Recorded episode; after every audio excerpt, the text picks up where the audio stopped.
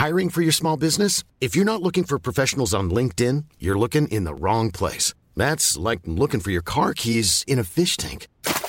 LinkedIn helps you hire professionals you can't find anywhere else, even those who aren't actively searching for a new job but might be open to the perfect role. In a given month, over 70% of LinkedIn users don't even visit other leading job sites. So start looking in the right place. With LinkedIn, you can hire professionals like a professional. Post your free job on linkedin.com slash people today.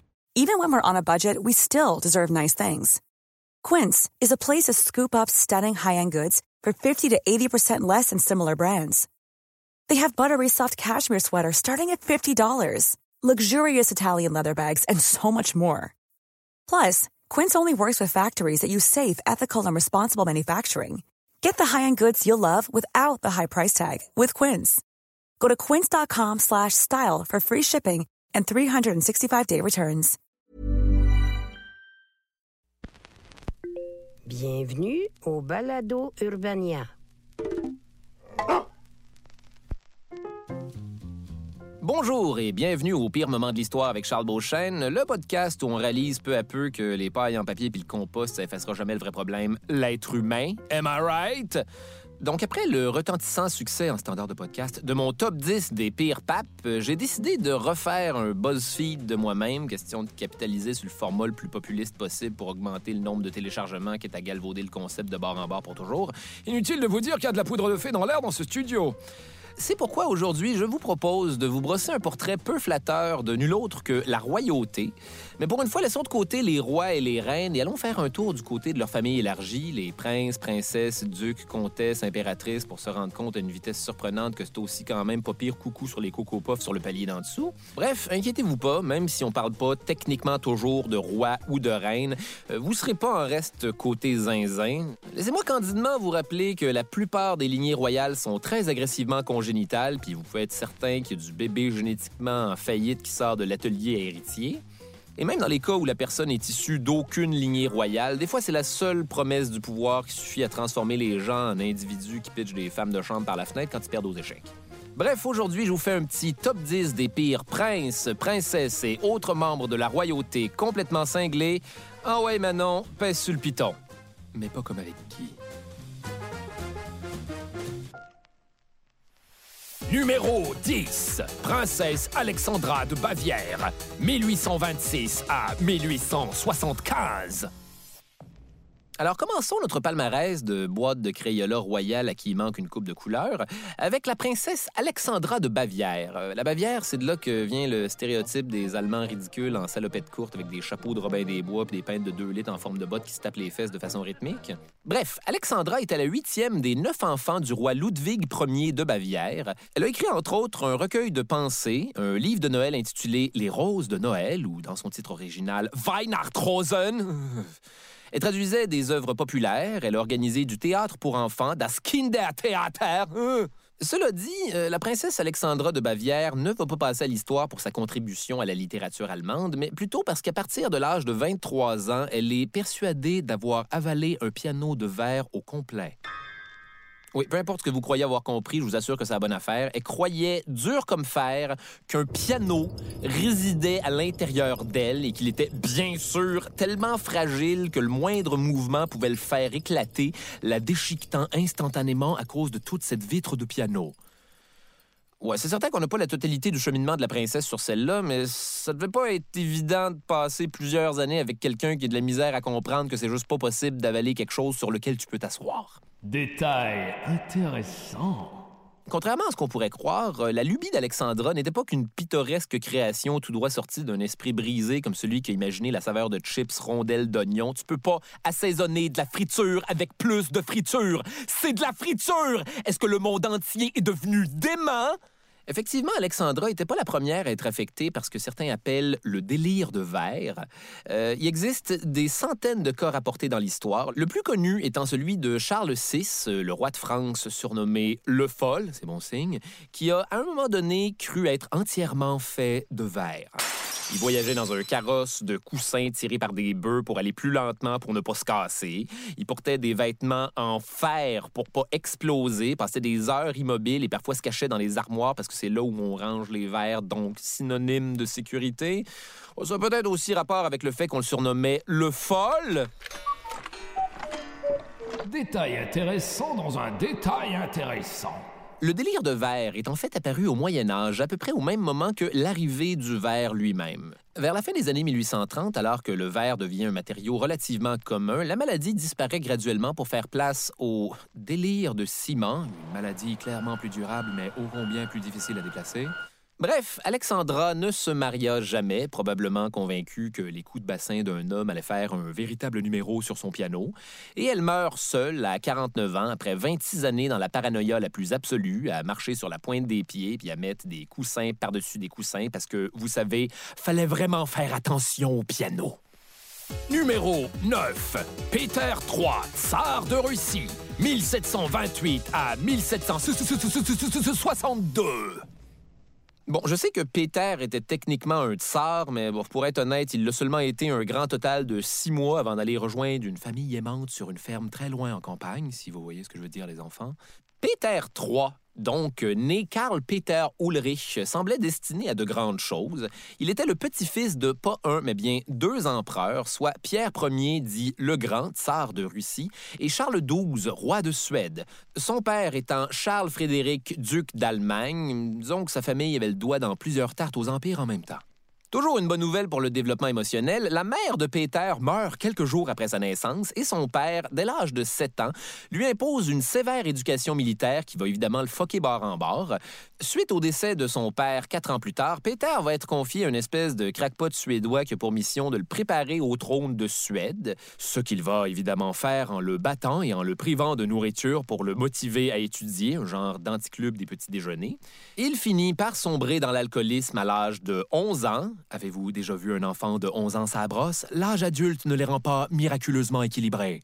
Donc, une fois rendu un alcoolique de 14 ans, la tante de Péter, la tsarine de Russie, Élisabeth, vient le chercher un peu de force et le proclame héritier au trône de Russie. Hurrah! Seul problème, Péter déteste la Russie et tous les Russes le lui rendent bien. Ça, ça, ça peut juste pas bien se terminer. En fait, Péter aimait surtout les royaumes de Prusse et d'Allemagne, deux affaires que c'est correct d'aimer, mais avec parcimonie, disons. À 17 ans, il va marier la princesse Sophie Frédéric August Danhelt Zerbst. Je vous laisse deviner de quel pays elle vient. Une jeune femme excessivement intelligente, affirmée et à toute fin pratique très carriériste, comme on le verra plus tard, puisqu'elle deviendra nulle autre que la tsarine Catherine la Grande. Malheureusement pour l'ambitieuse princesse, son mari est un peu un tas de merde en comparaison qu'il aurait traité, et je cite, de stupide putain à table avec plein de monde super important parce qu'il était sous. Pas le genre d'histoire qui se termine par ils vécurent heureux et eurent beaucoup d'enfants, mettons. En plus, euh, ce sale colon de Péter n'était intéressé que par une seule chose, jouer avec ses poupées soldats. Vous avez bien compris, le futur tsar de toutes les Russies aimait beaucoup plus les G.I. Joe que les Joe tout court. J'aimerais vous rappeler qu'il a 17 ans. Ouais, pour vrai, c'était la seule astuce d'affaires qui l'intéressait. Au point où il fallait cacher ses poupées pendant la journée si on voulait un temps soit peu qu'il fasse sa job de prince. Mais même là, le soir venu, Catherine était obligée de le regarder jouer, parfois elle-même déguisée en soldat avec sa femme de chambre. Et non, ce n'était pas un jeu sexuel.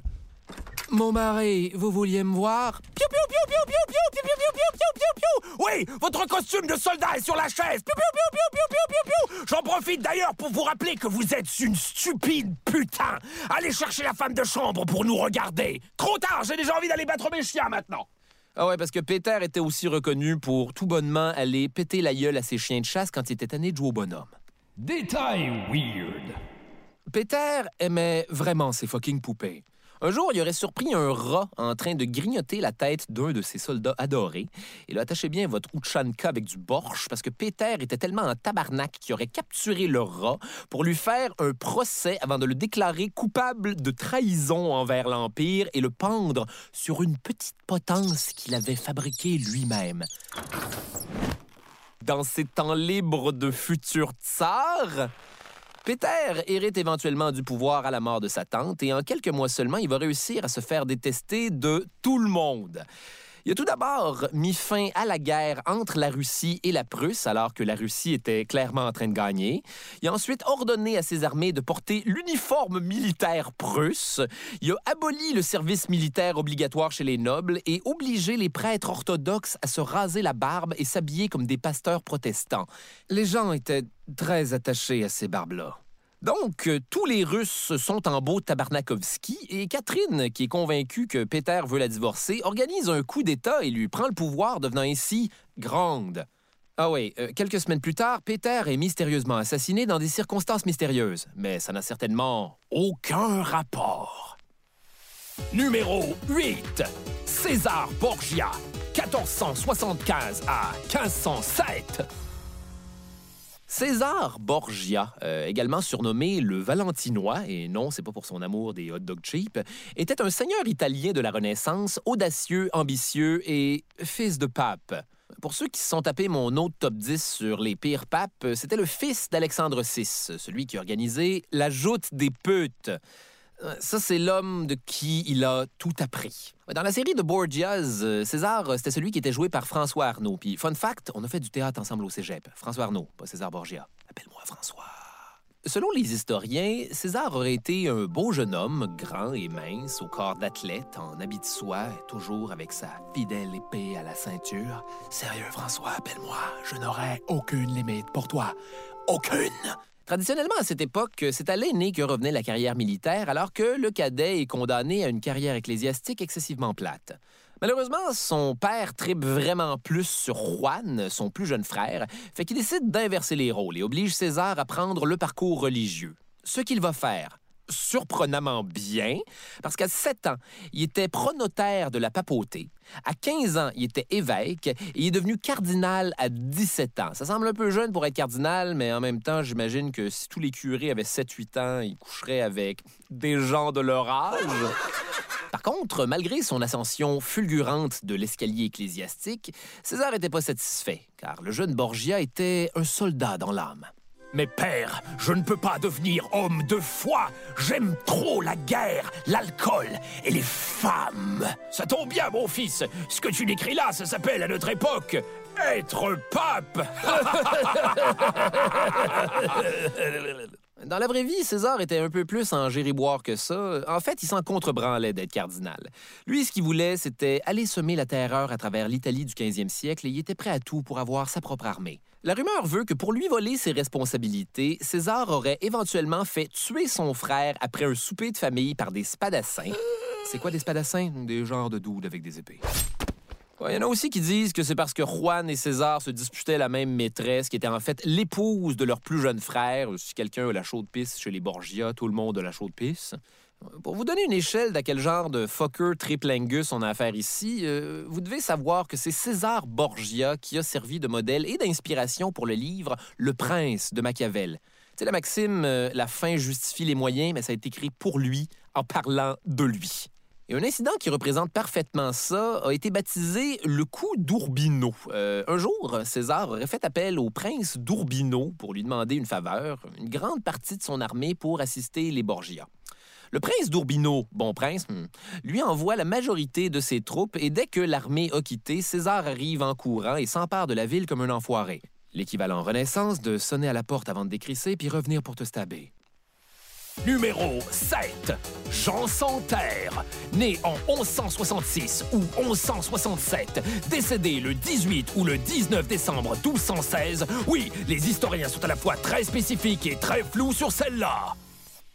Jean Santerre euh, était mieux connu sous le nom du prince Jean. Oui, je parle ici du lion pas de crinière qui suce son pouce dans le Robin des Bois en renard de Disney. Donc Jean Santerre était le cinquième fils de Henri II d'Angleterre qu'il a eu à 45 ans. Donc il était crissement pas supposé devenir roi ni avoir de territoire. C'est pourquoi son père l'a appelé Jean Santerre parce que quoi de mieux pour te stimuler à être une bonne personne d'envie qu'à être désigné en fonction de toutes les affaires que t'as pas? C'est comme si je m'appelais Charles Beauchesne sans François Arnaud, et ça, ça c'est simplement pas une réalité que je suis prêt à accepter.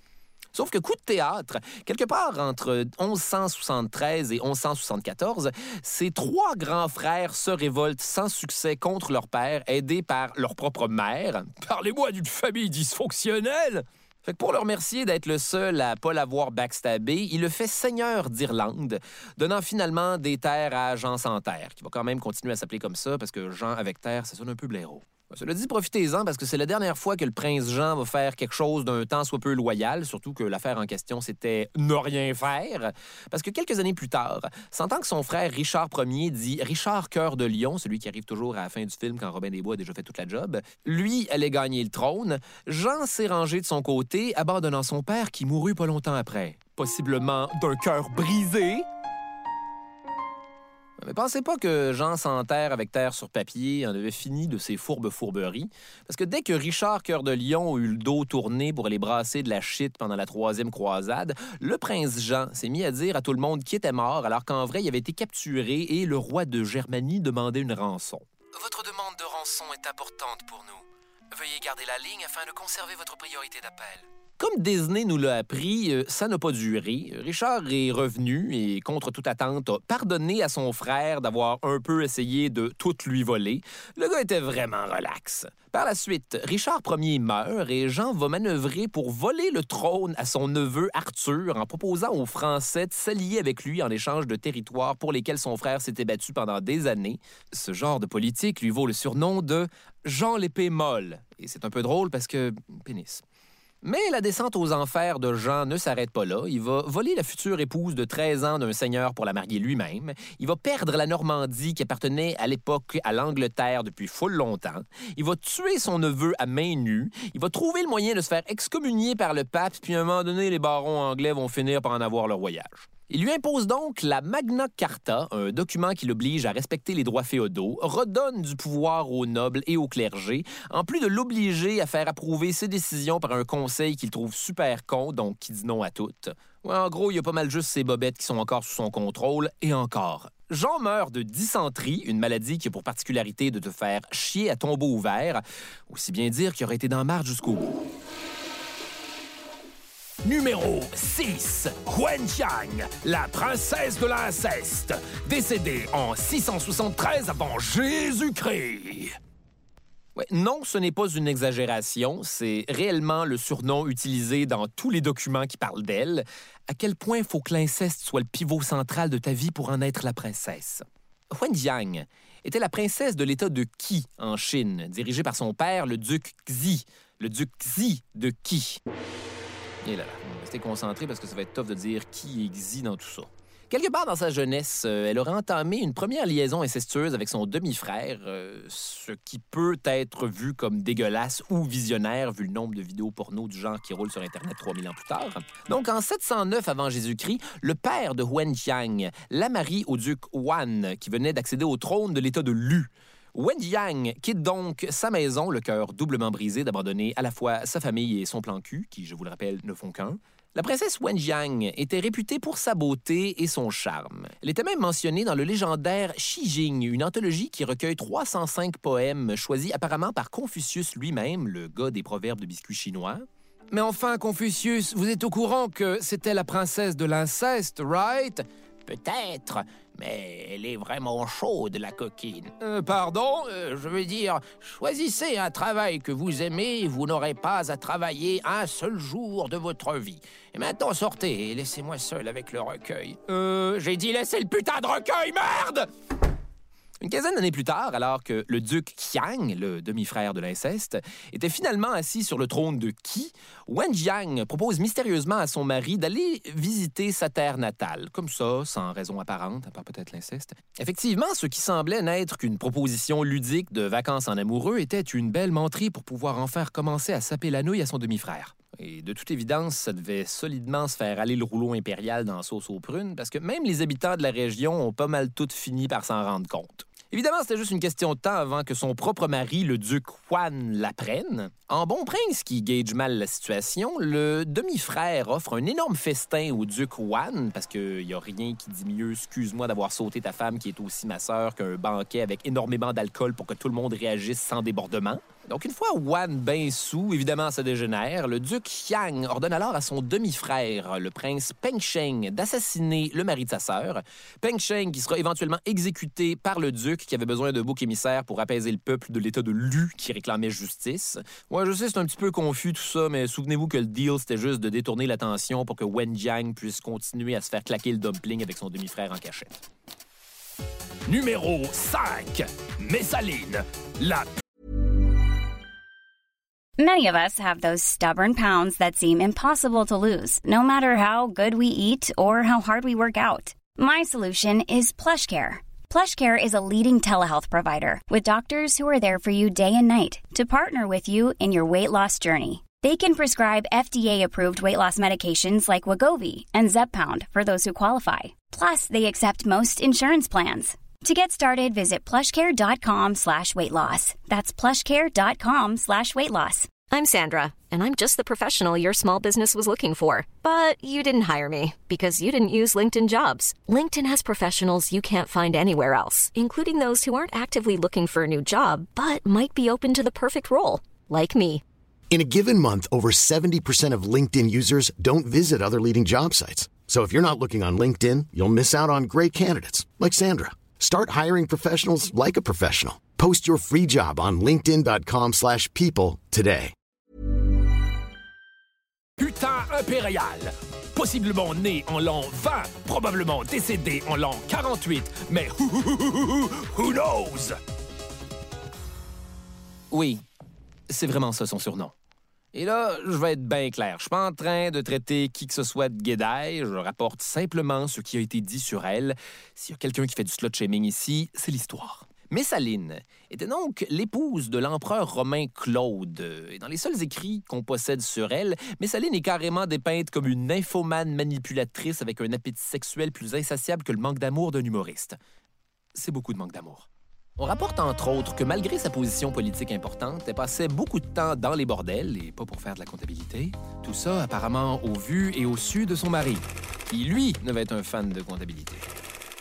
Détail intéressant. Semblerait-il qu'un soir où elle se sentait d'humeur sexuelle joyeuse, Messaline aurait mis au défi une prostituée dans un bon vieux duel de qui va fourrer le plus de dos dans une soirée? Défi où les deux femmes relevèrent la cuisse avec brio, se tapant chacune 25 saucissons italiens en une seule nuit, quand je pense que moi j'en mange juste un puis je fais des rottes de viande pendant trois jours.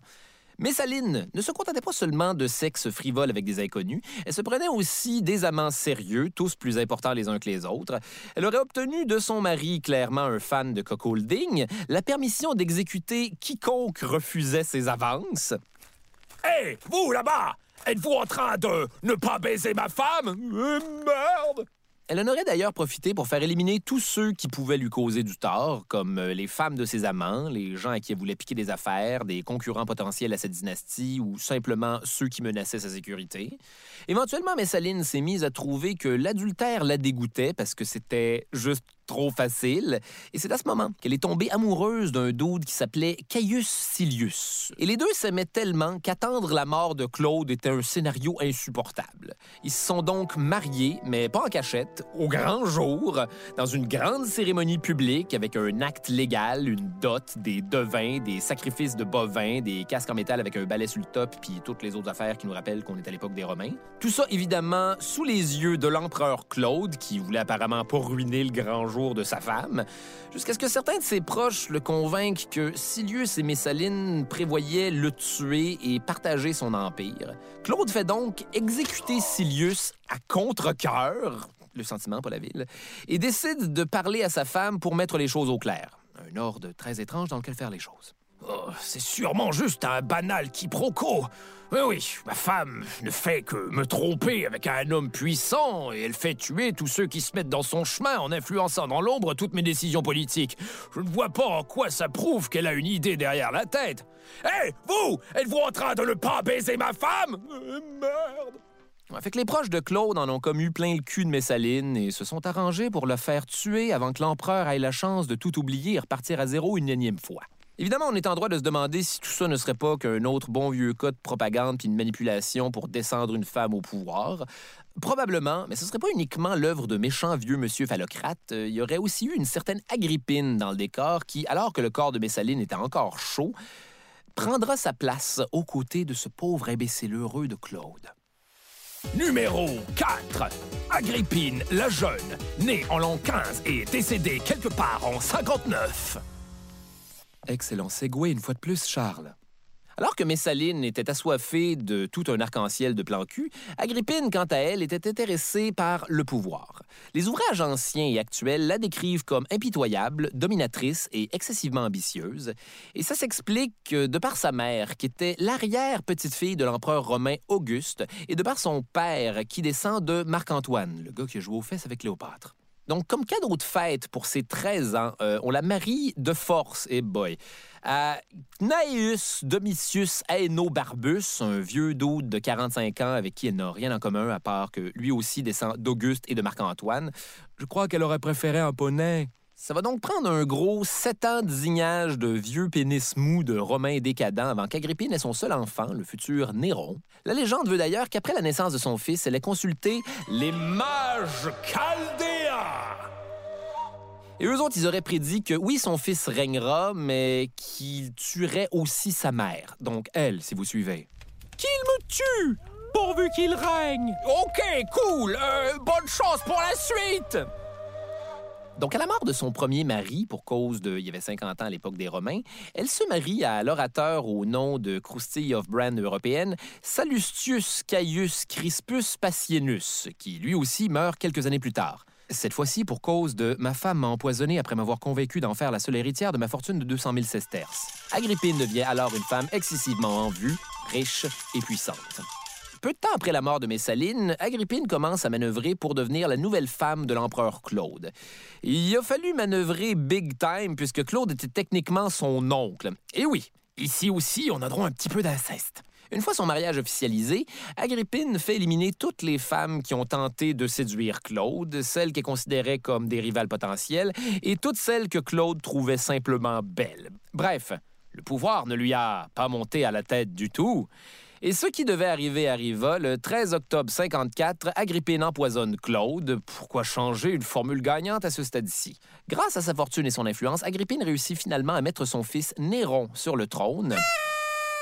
Pendant cinq ans, Néron supporte la présence de sa mère à ses côtés, qui continue de régner avec une main de fer dans un gant de fer avant qu'il se d'elle et la fasse assassiner dans sa villa, complétant ainsi la prophétie et réalisant le plan à long terme d'Agrippine de se faire tuer par lui. Croyez en vos rêves. Numéro 3. Galeazzo Maria Sforza, duc de Milan, 1444 à 1476. Galeazzo Maria Sforza était le fils du précédent duc de Milan, Francesco Sforza, un général très populaire qui était connu à un certain moment comme l'homme le plus puissant d'Italie. Certains disent que nos enfants finissent toujours par nous décevoir, eh bien Galeazzo, dans le domaine de la déception, n'a pas déçu. Alors que son père a, euh, à toute fin pratique, fait entrer Milan dans la Renaissance, Galeazzo semble avoir été l'archétype du typique legacy Todd Mard qui veut juste abuser du pouvoir qui lui est tombé gratuitement sur les genoux. On se souvient surtout de lui pour avoir été excessivement cruel. Il adorait la torture, comme arracher des membres de ses ennemis à main nue. Il a également exécuté un braconnier en le forçant à avaler la fourrure du lièvre qui venait de tirer et il aurait fait clouer un doude sur son propre cercueil. Pauvre imbécile, ce cercueil sera ta tombe. Excellente exécution, Seigneur Sforza. Si je ne m'abuse, je n'ai dit à personne d'arrêter de manger de la fourrure. Désolé, Seigneur Sforza. Évidemment, vous ne serez pas surpris d'apprendre que le Galeazzo était pas super nice avec les femmes non plus. Il entretenait de nombreuses conquêtes qui refilaient à ses courtisans dès qu'ils réussissaient à rentrer dans leurs culottes. Et ça, c'est quand il violait pas carrément les femmes et les filles de tous les autres nobles de Milan. Les gens n'aimaient pas cette situation. En fait, il s'est tellement fait d'ennemis qu'éventuellement trois officiers haut gradés de la cour de Milan, aidés d'une trentaine de spadassins, des genres de doudes avec des épées, l'ont assassiné en pleine église le lendemain de Noël en le poignardant dans la poitrine et dans la fourche. Et une perdrix dans un poirier.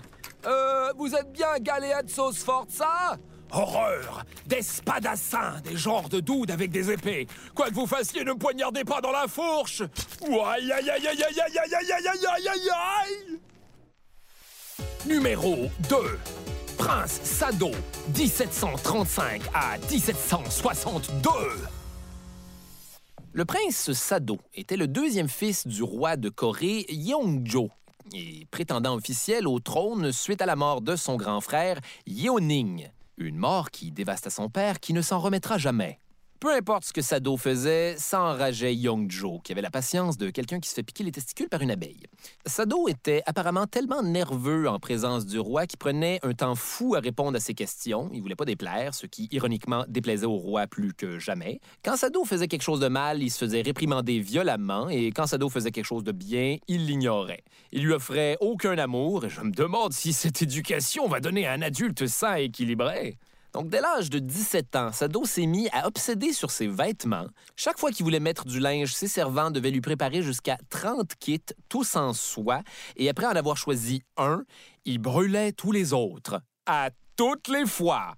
Et ça, c'est s'il réussissait à choisir, parce qu'à la moindre erreur de son valet pendant l'habillement, il se sentait plus capable de porter son linge, puis il fallait amener 30 autres sous. Mais ce n'est pas pour sa consommation outrageuse de soie qui se retrouve en deuxième place de ce palmarès. Le prince va aussi commencer à développer des pensées suicidaires, à voir des passants qui n'existaient pas, à utiliser un langage vulgaire devant les enfants, ce qui est apparemment très grave en Corée, et à s'en prendre à ses propres serviteurs avec violence. Il a par exemple battu plusieurs eunuques le jour de la mort de sa mère parce qu'il y avait de la peine. Ils ont déjà pas de batte, pas besoin de les battre. En fait, tuer des eunuques est à peu près devenu son passe-temps préféré. Il en aurait même déjà décapité un pour pouvoir traîner sa tête sur un bâton partout avec lui, pour aucune autre raison, à part peut-être dire Regardez cette tête d'eunuque sur un bâton. Maintenant, il lui manque deux parties du corps essentielles pour fourrer. Sado aurait été aussi quelqu'un qui agressait sexuellement n'importe quelle femme qui disait pas immédiatement oui à ses avances, et ça inclut sa propre sœur, surprise, un peu plus d'inceste. Pendant ce temps-là, sa femme aurait presque perdu un œil après que Sado l'ait frappé à la tête avec un jeu d'échecs, une juste métaphore de leur mariage. Et là, la cerise sur le Sunday, c'est quand il s'est mis à boire et organiser des orgies, même si l'alcool était techniquement interdit à la cour de Corée, ce qui faisait juste exacerber ses tendances psychopathes. C'était vraiment beaucoup d'affaires qu'il n'était pas censé faire en même temps. Détail dark. Au moindre événement stressant dans la vie du prince, c'était attendu que Sado réagisse en tuant une coupe de serviteurs. Sa femme rapporte que Sado aurait un jour déclaré Cela soulage ma colère refoulée de tuer des personnes ou des animaux lorsque je suis déprimé et tout le monde au palais, qu'il soit de la famille ou des serviteurs, était à toute fin pratique constamment en danger de mort. On rapporte que plusieurs corps devaient être emportés hors des murs du palais à tous les jours. C'est pourquoi son père a éventuellement décidé de prendre les choses en main, c'est-à-dire se débarrasser du fils qu'il n'a jamais aimé autant que son grand frère mort 34 ans auparavant. Écoute, mon petit Sado, euh, tu es simplement trop fucked up, mon fils. Je te déchois donc de tous tes titres et maintenant nous allons t'enfermer dans une boîte de riz jusqu'à ce que tu meurs dans huit jours. Je suis simplement trop fatigué. En Corée, à cette époque, c'était illégal de punir corporellement un membre de la famille royale. De plus, euh, dans le cas extrême où on doit exécuter un prince pour acte criminel, on doit normalement aussi exécuter sa famille, dont sa femme et son enfant, et ça devient chiant rapidement. C'est pourquoi le roi a eu l'idée ingénieuse de juste enfermer Sado dans un coffre pour le cacher comme un dildo quand on a de la visite un tour de passe-passe sémantique qui faisait en sorte que techniquement, c'est pas le roi qui l'a tué, c'est juste le coffre. C'est vraiment stupidement malin, en fait. Numéro 1. Elisabeth Bathory, 1560 à 1614. Enfin, la pire coucou de ce palmarès. Certains historiens l'ont même déclarée la plus grande tueuse en série de tous les temps. Juste pour vous donner un avant-goût, on la surnomme l'ogresse des Carpates, euh, l'endroit d'où venait Vlad l'Empaleur, et laissez-moi vous dire que ça en prend beaucoup pour impressionner le monde là-bas. Elisabeth Báthory, ou Erzsébet Báthory en hongrois, parce qu'évidemment ça va se passer en hongrois cette affaire-là, était une comtesse de la très puissante famille des Báthory. À 15 ans, elle marie son lointain cousin, le baron Ferenc Nadojdi, qui sera éventuellement surnommé le Chevalier Noir de Hongrie pour la façon excessivement vidéoclip de métal qui avait de massacrer les Turcs. Tout comme euh, Vlad Cepej, euh, Ferenc euh, s'adonnait joyeusement à empaler publiquement ses ennemis et ça me réconforte de savoir que tous ces gens-là se seraient bien entendus dans vie. Donc, pendant que son mari fait la guerre aux Ottomans, ce qui est pas mal tout le temps, Elisabeth essaie de se désennuyer toute seule dans son château et découvre les plaisirs de la cruauté. Ah oui, vite de même. Elle punit ses servantes à la moindre erreur en leur enfonçant des crises de grosses aiguilles un peu partout. Les déshabille pour ensuite les enduire de miel et les garrocher dans des nids d'abeilles.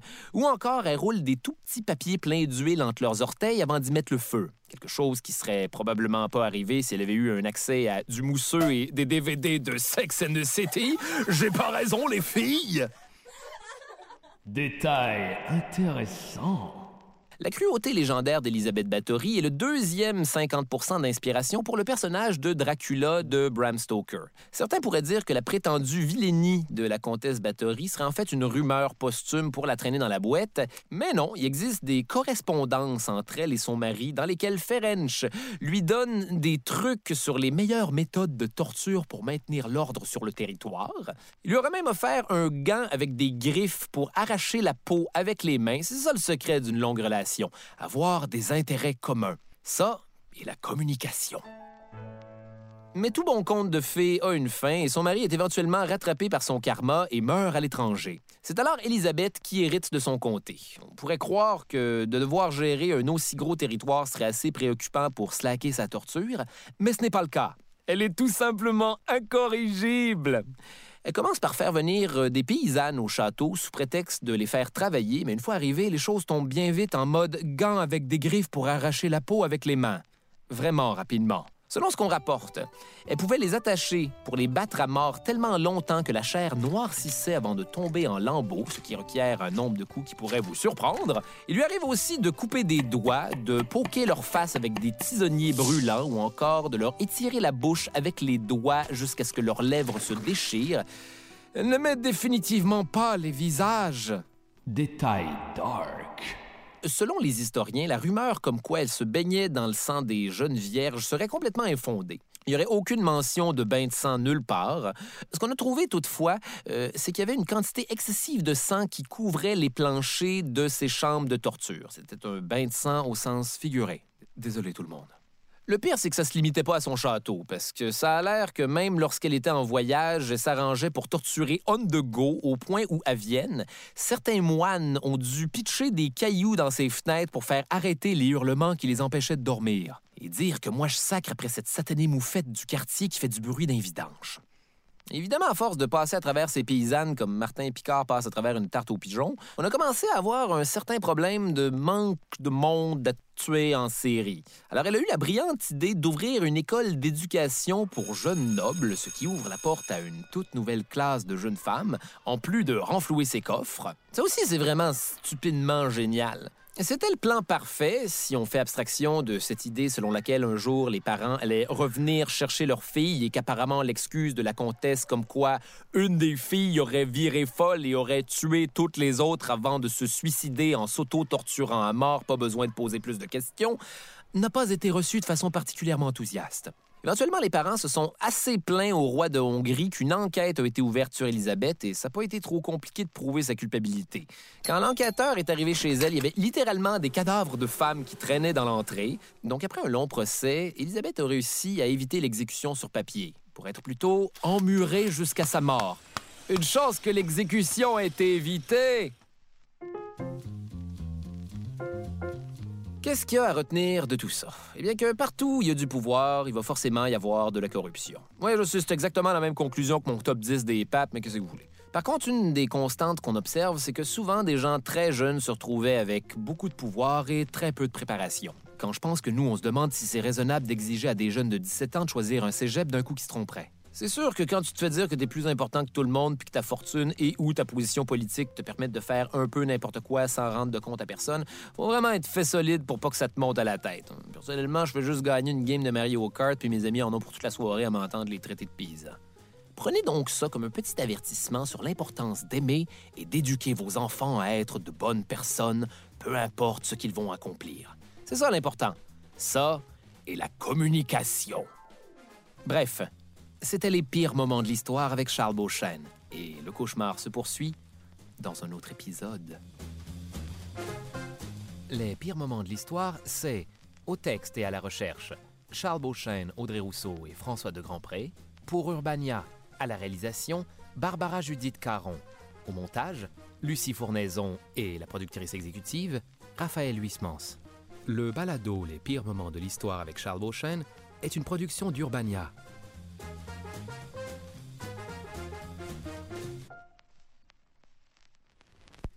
C'était un balado Urbania. Abonnez-vous donc et notez l'émission sur iTunes ou Google Play. E-boy.